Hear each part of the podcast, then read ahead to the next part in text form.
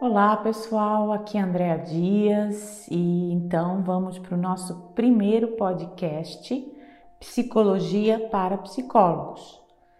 É, a gente hoje vai falar sobre a questão é, das crianças e das famílias é, durante a pandemia. É, esse é um, é, é um podcast que eu estou gravando a partir de uma ideia da psicóloga Flávia Coniche ela também é odontopediatra e nos atendimentos emergenciais que ela está fazendo durante a pandemia, ela notou que as famílias estão com dificuldades para orientar as crianças é, sobre o que está acontecendo, sobre essa situação que é extraordinária e que corta algumas das rotinas mais importantes para as crianças, como por exemplo a rotina escolar. Então, esse é o nosso tema de hoje. E aqui a gente vai aproveitar para dar alguns avisos agora, porque a gente vai tentar enviar, nós vamos enviar, na verdade, novos episódios do podcast toda sexta-feira.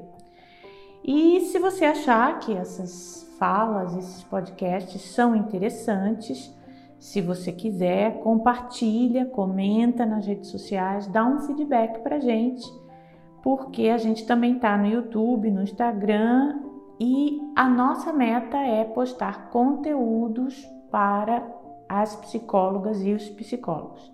Se vocês puderem seguir, eu agradeço também.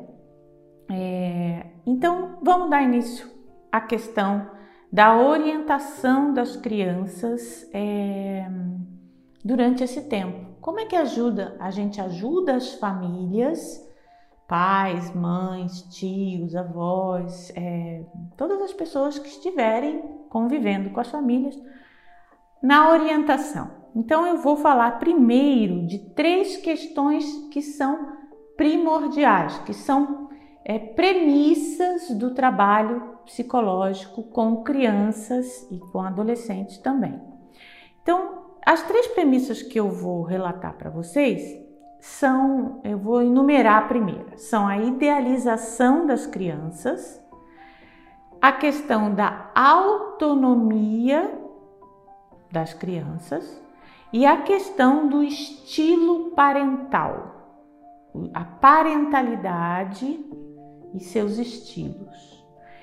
De que, que eu trato quando eu falo da idealização das crianças? Essa é uma premissa de trabalho dos psicólogos porque a gente deve evitar idealizar as crianças no nosso trabalho.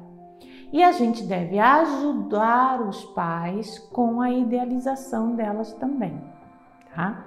O que, que eu chamo de idealização das crianças? Na cultura, acho que ocidental, não sei, não tenho, é, não tenho lido estudos sobre a cultura oriental, mas na cultura ocidental, é, as crianças vêm assumindo ao longo dos anos, é, primeiramente, um papel de bondade absoluta, de pureza absoluta, elas são correlacionadas a anjos, a figuras que trazem e portam uma mensagem positiva absoluta. É, mais recentemente, a gente tem visto uma idealização da criança que eu tenho trabalhado da seguinte maneira: a criança é um membro da família, não é o principal membro da família. E essa é uma idealização também. A gente vê famílias é, de todas as condições sociais, idealizando muito o papel da criança e colocando essa criança num lugar, quase que entronizando essa criança dentro da família, dentro da casa. E isso também é uma forma de idealização. É como se a gente esperasse que aquela criança trouxesse para essa família as condições, é, a pauta de vida, de cotidiano, de rotina, de, de tudo que deve ser feito dentro da família. Isso eu tenho observado mais recentemente. Então, é uma premissa, a primeira premissa que eu trago para discutir aqui é que quando você estiver orientando uma família, você preste atenção na questão de como essa criança está sendo idealizada por essa família, quais são os ideais que são é, colocados sobre essa criança. A segunda premissa que eu queria destacar para vocês é a questão da autonomia, tá? A gente pode tentar pensar isso como um alvo sempre. Qualquer orientação de uma psicóloga, de um psicólogo para uma família, para o trabalho com as crianças, com adolescentes, ela deve mirar, ela deve olhar é, para o alvo da autonomia dessa criança. Como que a gente ajuda essa família e a essa criança a se tornar autônoma, autônoma, independente, tá? E o, o, o critério de independência, o Winnicott diz isso muito bem no trabalho dele, é, é uma independência relativa ao momento em que a criança está. O Winnicott tem um exemplo muito bonito que ele trabalha, que é assim, um bebê pode ser autônomo. Mas como, Andréia? Como que um bebê é autônomo? Sim, ele pode ser. Se ele, por exemplo, consegue se distrair sozinho. Pensem num bebezinho de seis meses que durante alguns minutos, 20, 10, 15 minutos, fica entretido com o seu brinquedinho e não precisa da mãe e nem do pai e nem do irmão. Ele obtém prazer na atividade que ele mesmo descobre. Isso é um critério de autonomia, tá? Pensem agora numa criança de 11 anos como a gente pode ver um critério de autonomia? Eu vou dar um exemplo.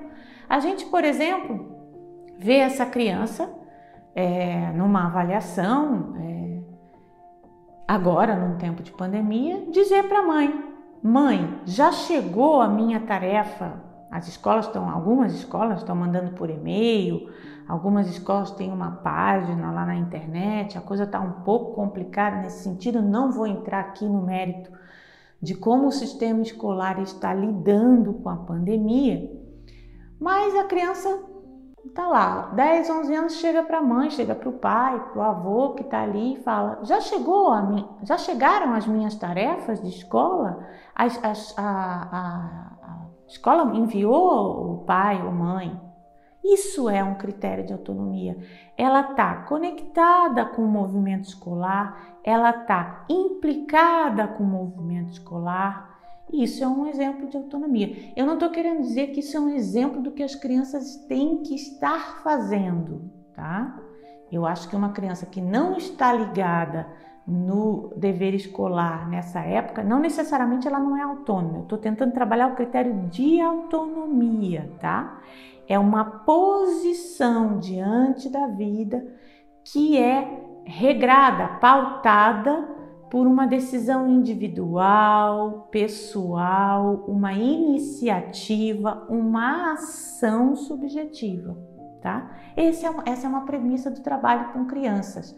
A criança que você está vendo, seja no momento fugaz, alguns minutos de observação, ela apresenta alguma autonomia? Por exemplo, uma criança de 3 anos que você está observando, é, lá no, no vídeo que você está vendo, conversando com um amigo, ela, por exemplo, explora o ambiente com autonomia, é, sabe onde estão os objetos, sabe a função dos objetos. Isso é um exemplo de autonomia. E esse deve sempre ser o norte da nossa, do nosso olhar para as crianças e seus parentes e seus familiares. O terceiro critério que eu considero uma premissa, um fundamento do trabalho com crianças é a questão do estilo parental.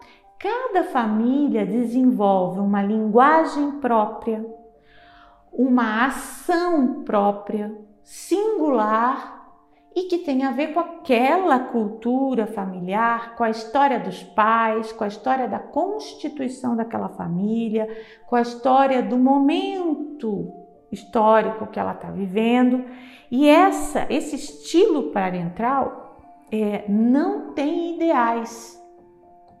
Cada família precisa desenvolver o seu. Então, por exemplo, se uma família é, senta para comer todos juntos, todos os dias, e aquilo é exercido de uma forma orgânica, fluida dentro da rotina daquela família, tá ótimo. Mas se outra família come, cada um em seu horário, mas tem ali uma, um estilo nisso, não há sofrimento, isso não é um sinal de afastamento da família, isso é mais uma imposição social. O pai chega para almoçar uma, a mãe sai para trabalhar uma e meia, a criança está chegando da escola uma hora, então ela almoça só com o pai, não almoça com a mãe. A gente tem que prestar atenção nas incidências sociais e históricas que configuram um estilo parental único. Esse estilo parental traz sofrimento? Vamos intervir. Esse estilo parental traz fluidez para a família dentro de toda a rotina que ela precisa exercer? Então, essa é a terceira premissa. Cuidem de identificar o estilo parental da família que você está cuidando naquele momento, para quem você é, é, está olhando, tá? E aqui eu faço uma ressalva, tá? É a primeira grande ressalva que no decorrer de uma avaliação da idealização dessa criança, da autonomia dessa criança e do estilo parental dessa família, é algo que tem que acender a luz vermelha na nossa avaliação. É a agressividade física ou verbal. Esse é um critério de intervenção rápida, imediata para todo e qualquer psicóloga e psicólogo, tá? Eu faço essa ressalva que a agressividade verbal e física, ela precisa de uma intervenção. Eu não considero a agressividade é, um mal em si mesmo, nós temos que ter uma cota de agressividade para realizar as questões do cotidiano. E essa agressividade, ela precisa estar ligada, ela precisa, ela, é, o que, que eu chamo de agressivo, por exemplo, né? É, numa reunião de trabalho, você sente que não está sendo dado espaço para o seu, seu discurso, para sua intervenção, para sua participação, você pontua, dá licença, eu não estou conseguindo falar. Isso é uma forma de agressividade, ligada, é, objetivante, né? Mas não é bem dessa que eu estou falando, é a agressividade que irrompe de repente numa família, ela precisa ser é, pensada por nós a todo momento. Essa é a primeira ressalva que eu faço, tá? E essa agressividade pode até estar ancorada num estilo parental, prestem bem atenção nisso, né? Tem famílias, é, por exemplo, eu sou carioca, eu nasci e fui criada lá no Rio e há 20 anos eu moro no interior do estado de São Paulo. São duas culturas diferentes, embora nós compartilhemos aí da mesma nação, do mesmo país, são duas culturas diferentes. Eu diria assim, por alto, que um estilo parental carioca envolve um falar mais agressivo, culturalmente mais agressivo. Aqui no estado de São Paulo eu encontrei famílias que o discurso não é tão agressivo. Isso não quer dizer que a família que tem essa verbalização mais agressiva seja agressiva com as crianças. Pode ser uma questão de cultura tá? Isso eu percebi com o relato de uma família paulista, de quem eu sou amiga, quando eles foram numa viagem ao Rio e ficaram um pouco chocados lá, sentados na praia, ouvindo os cariocas falando com as suas crianças, né? Eles, eles tendem a usar mais gírias, né?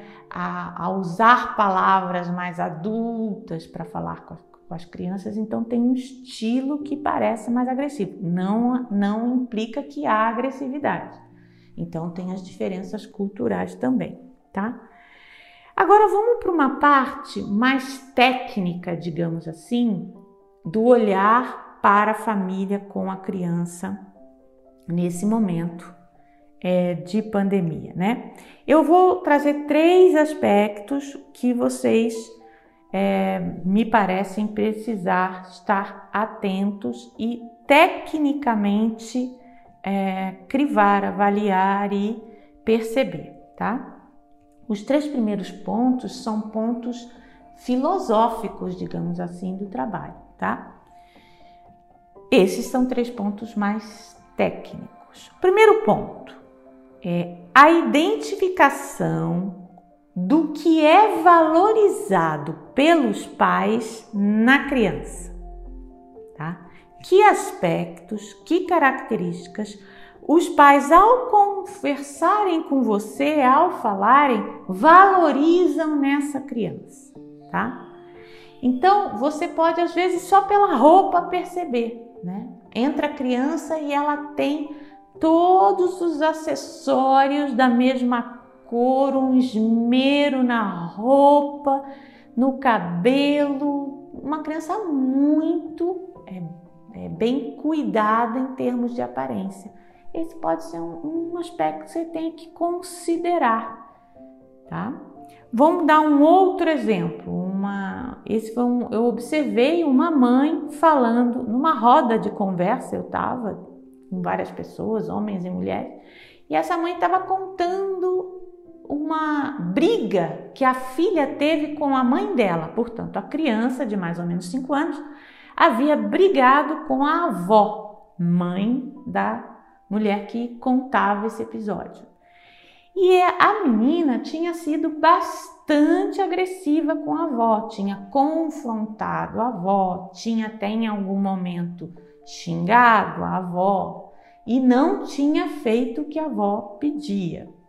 Eu não vou entrar no mérito do que era a situação, mas a mãe contava isso feliz, rindo e desqualificava a ação da filha.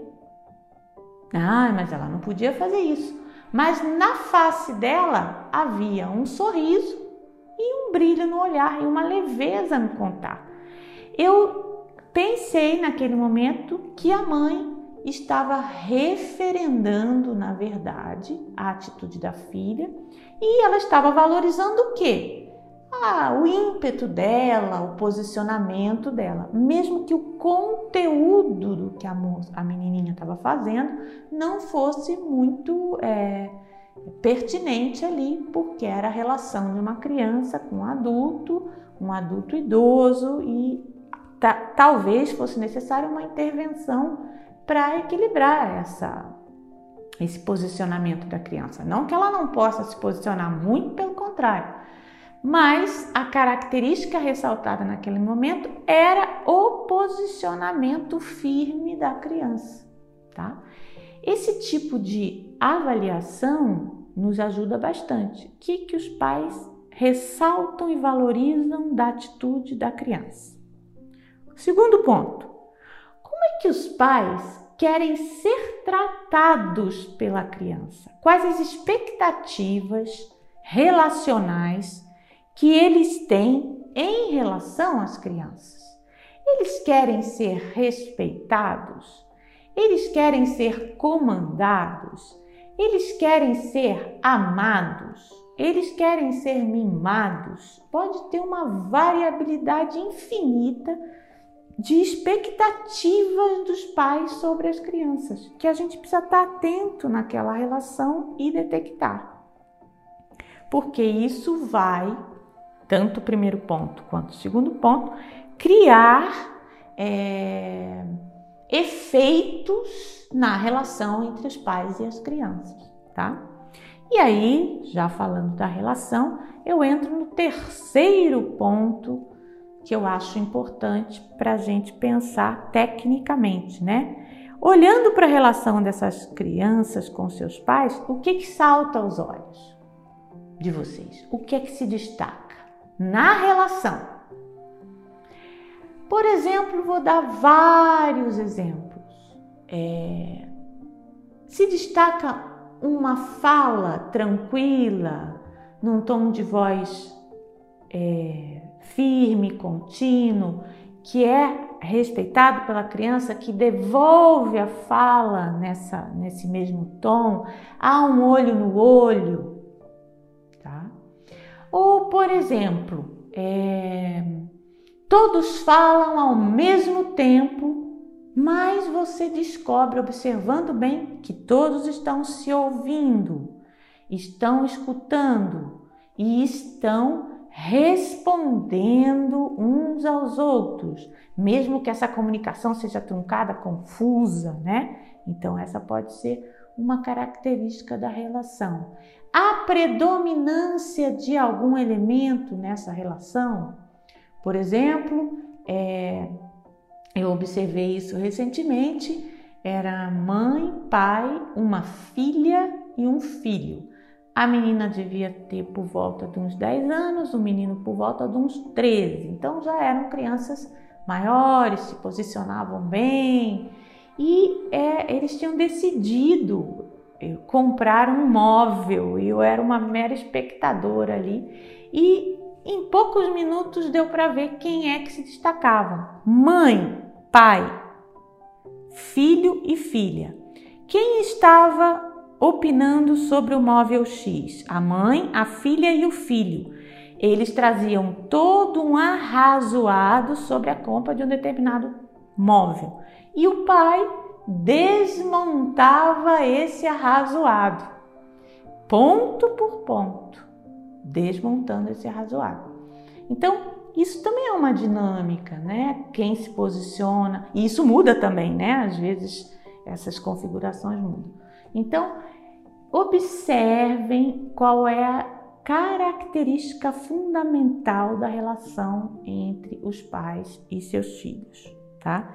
Esses aspectos todos, então, já finalizando aqui esse podcast, eu queria pensá-los da seguinte maneira: esses três aspectos, né? O que que os pais valorizam na criança, como eles gostam de ser tratados pela criança e qual a principal característica da relação familiar, eles contribuem ou não, ou atrapalham, obstacularizam o equilíbrio da convivência familiar.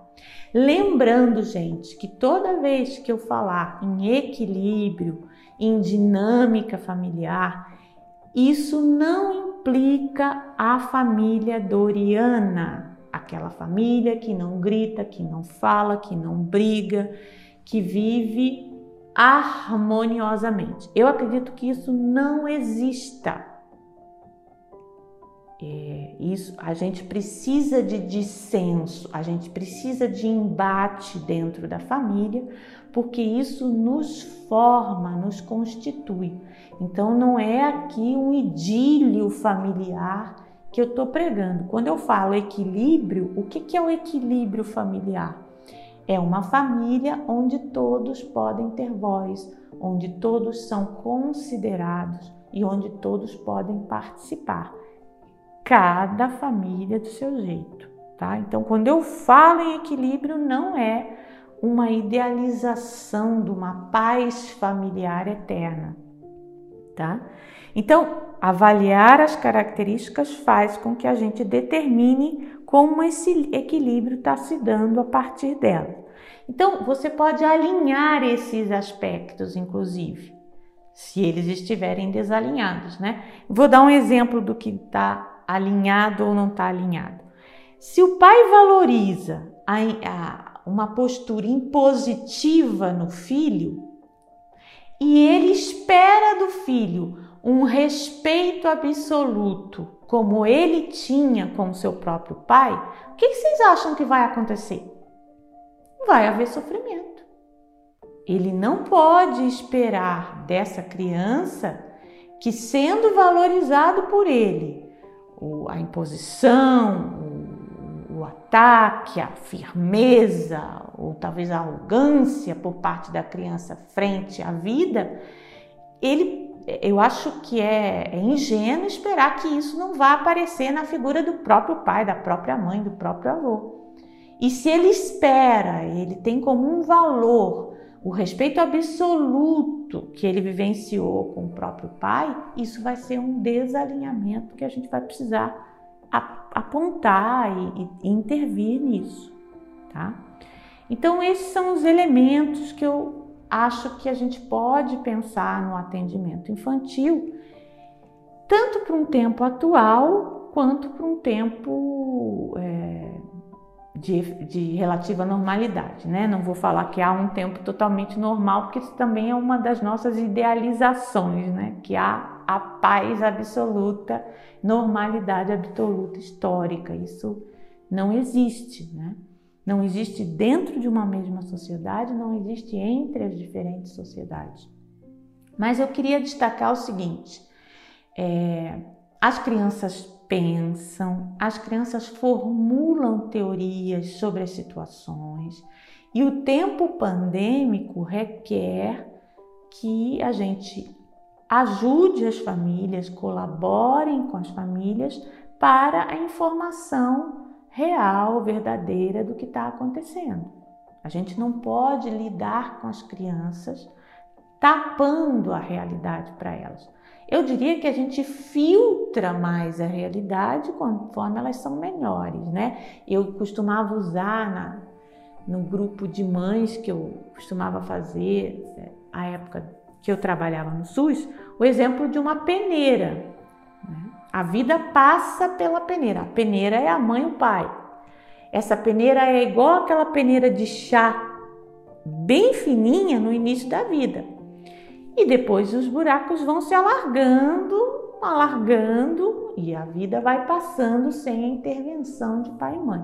Então acho que há uma filtragem, sim, e as famílias sabem fazer isso. É, mas ó, o critério da verdade, da transparência e da clareza é benéfico em qualquer família.